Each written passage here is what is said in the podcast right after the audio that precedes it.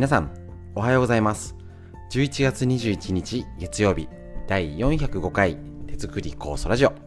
本日も、今週もよろしくお願いします。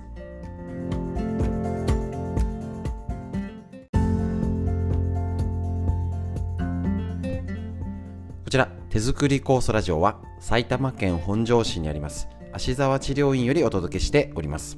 私の母親が手作り酵素を始めて35年ほど経ちまして、北海道帯広市にあります、十勝金星社川村文夫先生に長年ご指導をいただいておりまして、芦沢治療院として酵素の指導、いろんな勉強会ですね、やっていたんですけれども、こちらコロナの影響で伝え方、ちょっとね、新しい方法に挑戦中で、こちらコロナになってからのラジオ始めまして、えっと、400回超えまして、こう耳から学べるということで実際に会うのが一番。今ね高層会で真っ最中仕込み会の真っ最中ですけれどもやっぱりあのー、ね久々にお会いできたりするとねいいですね。いろいろまた話も弾みます。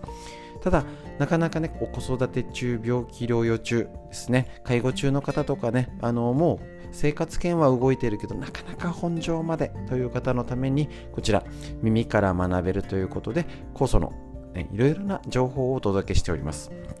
ただ、初めての方が酵素がわかる、理解できる、なるほどっていう、えーと、中身よりは、今作っててもっと活用できるように、これからね、5年、10年先も見据えた使い方っていうのに、ちょっと軸足を置いておりますので、そのようにお願いします。ただ、中身として、えっ、ー、と、酵素だけだけじゃなく、えーと、息子さん娘さんと一緒に聞けたりできるように、えーと、フリーでお話しするコーナーに、えーと、脳のこと大事ですね。自律神経とかだったりね。でみんな知りたい東洋医学の知恵ということでラインナップでお届けしておりますのでぜひとも今週もよろしくお願いします。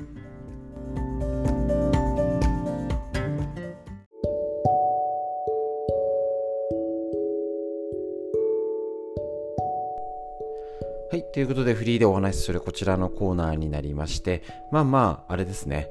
えっと、コロナのこともなんかちらっと出てきたりとかですね、どこまで増えてるかがわからない。実態がね、わからないので、なんか身近で起きたら増えてるんだろうかなのか、あまり聞かなかったらそんなじゃないんだろうか、もうね、えっと、正しく恐れる判断材料がないし、まあ、ね、あのただの風邪っていう言い方はあれですけどもう今までと違う対処考え方をどんどんシフトチェンジはしていく時になりますし単純に気温寒く気温が下がってきましたよね。風邪ひきやすいし もうあの単純にね他の RS ウイルスとかねいろんなこと,、えーと、胃腸炎とかね何にもないわけじゃないんでぜひぜひただの風邪もあるしねぜひ、えーと普通に気をつけていきましょう。もうコロナだけをなんとかじゃなくて。で社会的な問題で言うと今発熱しただけで、ね、あのある程度まあ対処も緩くなったりはしつつも業種によったらね微熱があるだけでもうダメですみたいな。家族のでもね大変なそっちの、えっと、振り回される方がいろいろ大変なのかなと。思います。ただあのー、どこをねメインで考えるのかもう皆さん環境それぞれ置かれている立場が違う中で自分で判断して動くしかありませんので別にねマスクもあのもともと義務じゃないですからね上手に外してただかえって湿気がこもってあの喉にいいよっていう方もいるしやっぱり息詰まっちゃうって方もいます特に子供なんかがしっかりしてるので上手に外ではしっかり外して外ではもう外していいんですからねしその場面場面できっちり使い分けるっていうことをきちんとその各家庭ごとに話し合うのが大事かと思います。ねあのー、ちゃんとお店ではするけど外ではいっかとか上手に分けましょう。ただうちなんか治療で、えっ、ー、とまあ変な言い方すれば超濃厚接触を1時間するみたいな 感じにどうしてもなっちゃいますので、えっ、ー、とマスクは外せないお仕事中は外せないなと諦めております。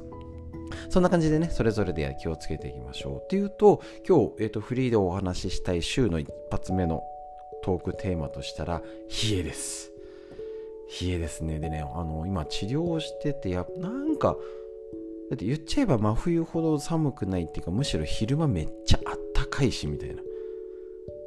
真冬のコートがなんかなんか寒いかなと思って着て出かけると暑いじゃんみたいな。本当ね温度調節がしづらい。いやこういう時ほど自律神経のバランスを狂いやすいと。いうことなんですね。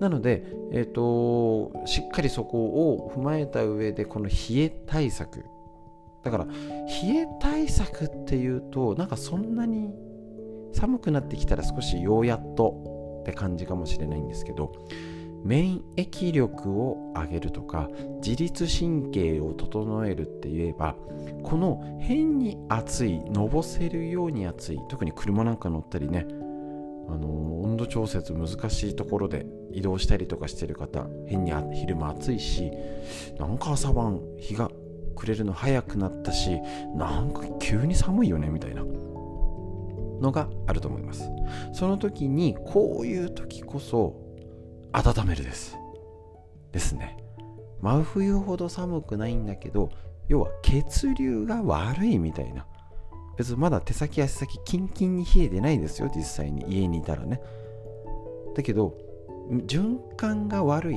なんか上と下のバランスがアンバランスみたいなまあもちろん指もう指先ねなんか冷たいなって感じる方もいるけど別に全部冷え切ってるかって言われたらまだそこまででもないみたいなこの中途半端な時に温めるのが大事です。だからね、みんなぎっくり腰が増えてますし、なんか胃腸の調子がお腹が、変に調子悪かったんだよねっていう方、なんか、えっと、うちで治療してても、最近ちょっとね、背骨を中心にね、やっぱね、姿勢が悪いとか、座りっぱなしあの結局あの目肩とかじゃなくてお腹潰しちゃってお腹の循環が悪い。なんて人も結構ね増えてきてる。それでなんか要は背骨の歪みになってなんか肩もんでも肩治りにくいね。で背骨見たら、まあ、肩もあれなんだけどなんかお腹から腰ガチガチじゃない？どうしたこれ？みたいな。っていうと結局ねお腹の冷え血流が悪いみたいな状態がなっちゃうんですね。要はお腹がグーってお腹を守る姿勢ではい前かがみしてみましょう。ちょっと耳だとねはい、お腹を守る姿勢でお腹を抱えて背中丸めてみてください。こんな状態。極端に言うとね。こんな感じになっちゃってる人が増えてます。っていうとどういうことかな？えっと私ちょっとねいつもえっと、内臓の説明であの昔の小学校ですかね。あのネットに石鹸がぶら下がってたあれですね。あのイメージしていただくとあの まあ、あの全然そんなのなかったよって方もみかんにネットが入ってるみたいな感じですかね。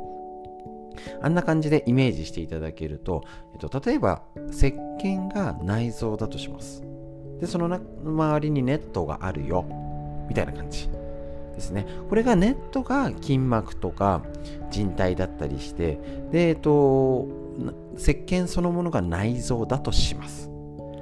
石鹸そのものお腹触って硬いだったら病気ですので、あの病院のお医者さんの領域です。どうしようもなんですね。内臓そのものが硬い。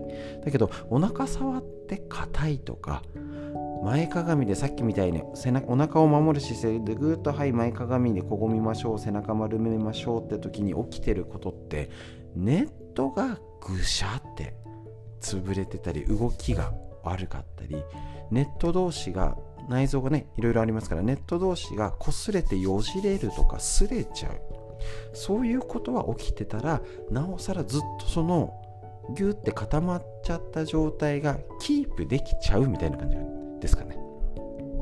そうすると背中丸めた状態にどんどんなっていくからだんだんお年寄りげな最近背筋がねとか急に家族に言われるようになってきたみたいなのが出来上がっちゃうと思うんですね。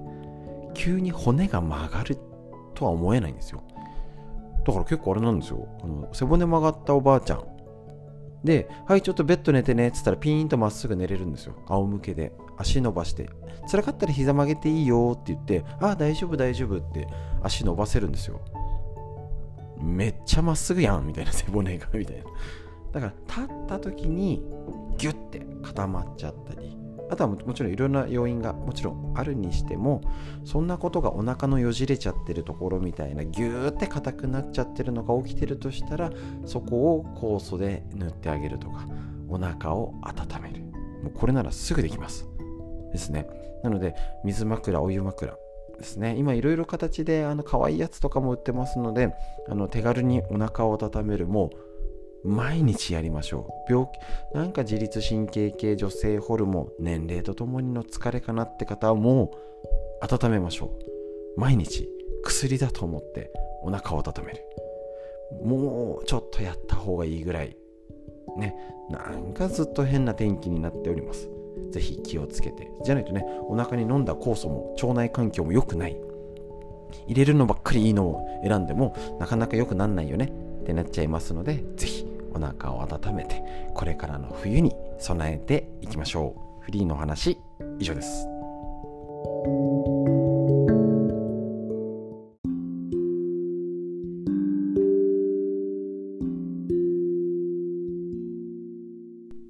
はい続いて脳を元気にする話。40歳から始める脳の老化を防ぐ習慣和田秀樹先生のこちら。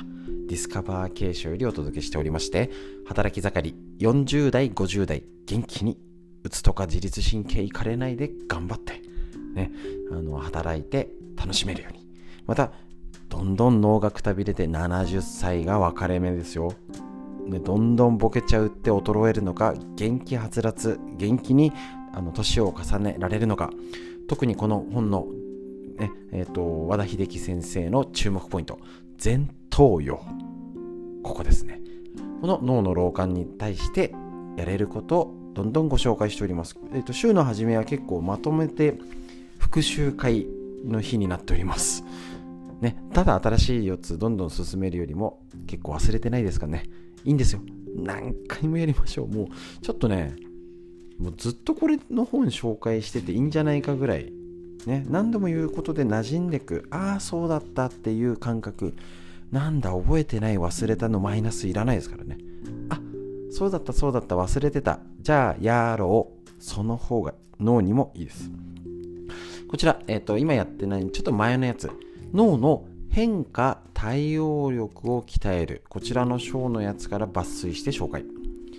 想定外のものや出来事を歓迎する、ね、想定外だから仕方がない急になんか連絡入って娘たちが家族が来ることになっちゃったとかね、あれな、急、あの、うち、うち、あの、ちょっと水道壊れちゃう。高層階中の真っ只中に、あの、水道の、あの、レバーが壊れて、もう、あの、大変でした、使えなくてとかね。そういう想定外のことも歓迎する。まあ、しょうがないよね。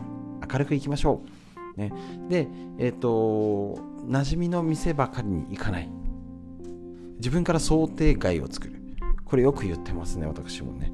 たとえコンビニでも治療院ね、一番ファミマが近くて次ローソンで、ちょっとセブンって普段行きづらいっていう一番遠いんですけど、あえてセブンに行くとか、ね、あのー、飲み物を買うとかでもね、あのー、カレールーはそんな、まあ、今薬局とかでもあるんですけど、あの私ねビールが好きなのでビールとかサワー系で言うとおいここの店にはこれが置いてあるとかこの店にはこれが置いてないとかあるんですね。ローソン限定のレモンサワーとかねあるんですよ。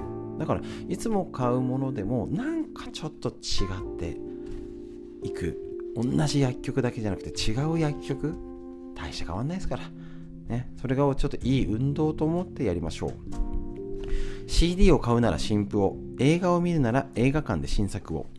結構ねあの、どうでしょう。地域によって違うんですけどあの映画館空いてるんですよね。う ちのその上里町本庄市に映画館ないんで隣町の映画館だとね結構空いてていいんですよ。ねえっ、ー、となんあシニアデーとかなんか学割の日とか女性レディースデーとか今いろいろあるんですよ。それを上手に使って映画見に行く。これね新作を見る。大事です。新曲を聴く。大事です。ね。そんなように変化を楽しむこと。ですね。これ変化を楽しむっていうこと。もちろん老化老化をなっちゃってああこれができなくなっちゃったとかついつい忘れっぽくなっちゃってたくもテレビの音が大きくなっちゃってばっかり目についたらダメですからね。変化を楽しむ。年取ったら年取ったらの楽しみ。子育てで追われてあれやこれやできなかったこと。昔じゃ高くてお金ができてできなかったこともインターネットを使えば無料だったり格安でいろんなことが体験もできたりします。ですよね。あのー、例えば何でしょうかね。有料のディズニーチャンネルとかアマゾンプライムとか500円とか1000円ですよ。さっき映画って言いましたけどでもそれで映画館行くのは行けるのが一番いいですよ。だけど昔の映像が見放題。月1000円とかでですよ。この時代をね私はネットわからないわ。って言うんじゃなくてみんなわかんないですから。こんなにあのすいません。俺ライブ配信とかラジオとかしてて苦手ですからね。本当に。よく分からずに。LINE ライブのアプリも前日にやってみていやどうしよう。アイドルの子たちとか若い子ばっかりにおじさんがみたいな。だけどポチッと押してやってみようって言ってやっちゃったらねこんなに続きますしラジオ多分これ2年ぐらいやってんでしたっけ？やってんでしたっけ？って言ってあれですけどまだね音声メディアがこれ今流行ってるよねって言われていいなと思ってじゃあじゃあラジオだ始めようっつって始めちゃったんですけど変化を楽しむとできんじゃないとできないですね。これをやってこう考えてこうしたらこうやってうまくいくだろうと思ってたらねできないんで是非皆さんも普通に考えて悪いことを探したら悪いことが集まってきます。ですね。だからね、誰でも年取ります。もう私40過ぎて脳衰えてます。筋力衰えてます。だけど、そうじゃなくて、じゃあ何ができるかな？ですね。あ、ストレッチはちゃんとやろうとか、ね、記憶力が間違いなく落ちてきてます。ですね。なので、あ、じゃあちょっと覚え方を変えよう。違う風に勉強してみよう。変化を楽しんで脳を活性化させていきましょう。ね、ぜひ一まだまだ5年10年しっかり、ね、体は衰えます。脳はシャキッと気持ちをはつらつに生活していきましょう。脳の話以上です。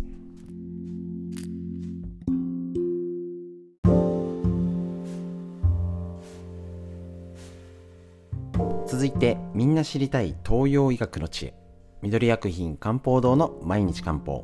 体と心をいたわる365のコツ桜井大輔先生の夏目社よりお届けしております。1日1ページ土日はぜひご自分で見てみてください。こちらね今日のページ。うつは生活を見直すチャンスです。こういうのね中医学東洋医学的な見方で体でできるポイントを探っていきます。大変勉強になりますね。中医学ではおよそ病はうつにて起こること多しと言われるほどうつは多くの病気の始まりですと。つまり誰でも起きるよね。ね。身内がなくなったりとか嫌なことあったらうつ傾向なるよね。なんだかやる気が起きない。感情の起伏が激しい。なんだか涙が出るなどいつもと違うと感じたらそれはうつの始まりかもしれません。病気だと悲観的に捉えず、日々の生活を見直すチャンスと考え、早めの対策を心がけてください。ね、前向きに変化を、ね、味方に変化を楽しみましょう。生活面では積極的にアウトドア活動に参加するようにしましょう。気分が落ち込みやすい秋冬は特に外に出て太陽の光を浴びる時間を増やしましょう。特に午前中大事ですよね、セロトニン。みんなで楽しめるスポーツ。例えばダンスやボールを使うのがおすすめです。運動に限らず囲碁や将棋カラオケなどは人と関わるといいよということになるんですね。やっぱりこの体を発散させる、ね、太陽の光を浴びる。特にこの日がねあの秋の夜中じゃないんですけど日がね落ち早く落ちるようになって太陽光に浴びる時間が短くなっておりますので特に午前中ねあの太陽に向かって息吸って吐いてをねやったり必ず最近ねやっぱねなんか日があのー夏よりもこういう時期の方がね朝日って感じがするのは気のせいでしょうか。ね、あのなんか受けたみたいなもう時間的にあれかな早く上がっちゃうからもあるんでしょうけどなんか太陽エネルギーをもらってみたいなね気持ちいい今日も一日頑張ろうっていう感じでやっぱそういうリフレッシュが足りてないんだっていう風に自分を客観的に気をつけて変化を楽しみながら元気に一日を過ごすスイッチを入れるようにしてみてください。という医学の知恵以上です。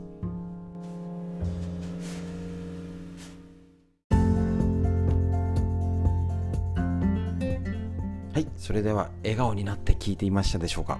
大事ですよね。まあねややニュース見たら嫌になるニュースも出てくるし、ね、いろいろなことが起きることもあります。ただ、それをね、変化を楽しみながら、口角、口を開けて笑顔で上を向いて生活していきましょう。はいしっかり最高の治療である深呼吸ですよ。上向いて肩を回して胸を張って下向いてちゃダメですよ。息吸って。吐いて肩回して空の色だいぶ変わりましたね。ね雲もね違いますね。風を感じて五感。